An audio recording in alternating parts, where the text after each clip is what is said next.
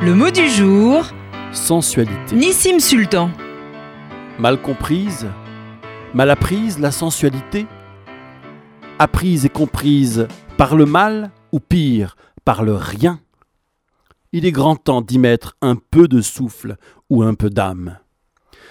Une obsession biblique est de détacher l'homme de l'animal et, ce faisant, de sa propre animalité.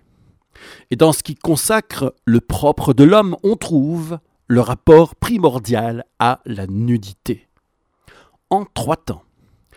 Temps premier, Adam et Ève sont nus, mim, sans honte aucune. Les voici nés dans le rapport immédiat à leurs corps à vif.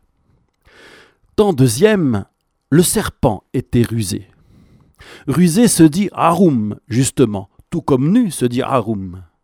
Autrement dit, ce roi des animaux était aussi rusé qu'Adam et Ève étaient nus.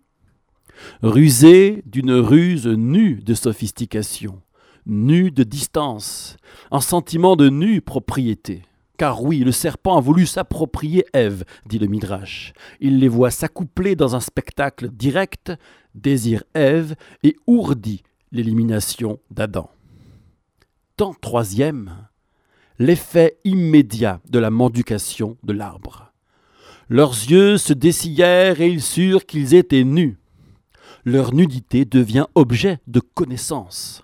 Le rapport à la nudité cesse d'être immédiat il s'élabore, se sophistique. Et le verset d'enchaîner Ils détachèrent des feuilles de figues pour en faire des tuniques, feuilles de l'arbre en question, précise le Midrash. Cette connaissance du bien et du mal, sans revêtir, c'est choisir d'en faire quelque chose, une fois le commandement outrepassé, histoire d'être encore utile à la création et peut-être même encore nécessaire. La connaissance bien-mal régira le rapport distancié, subtil, transgressif, volupte à la nudité.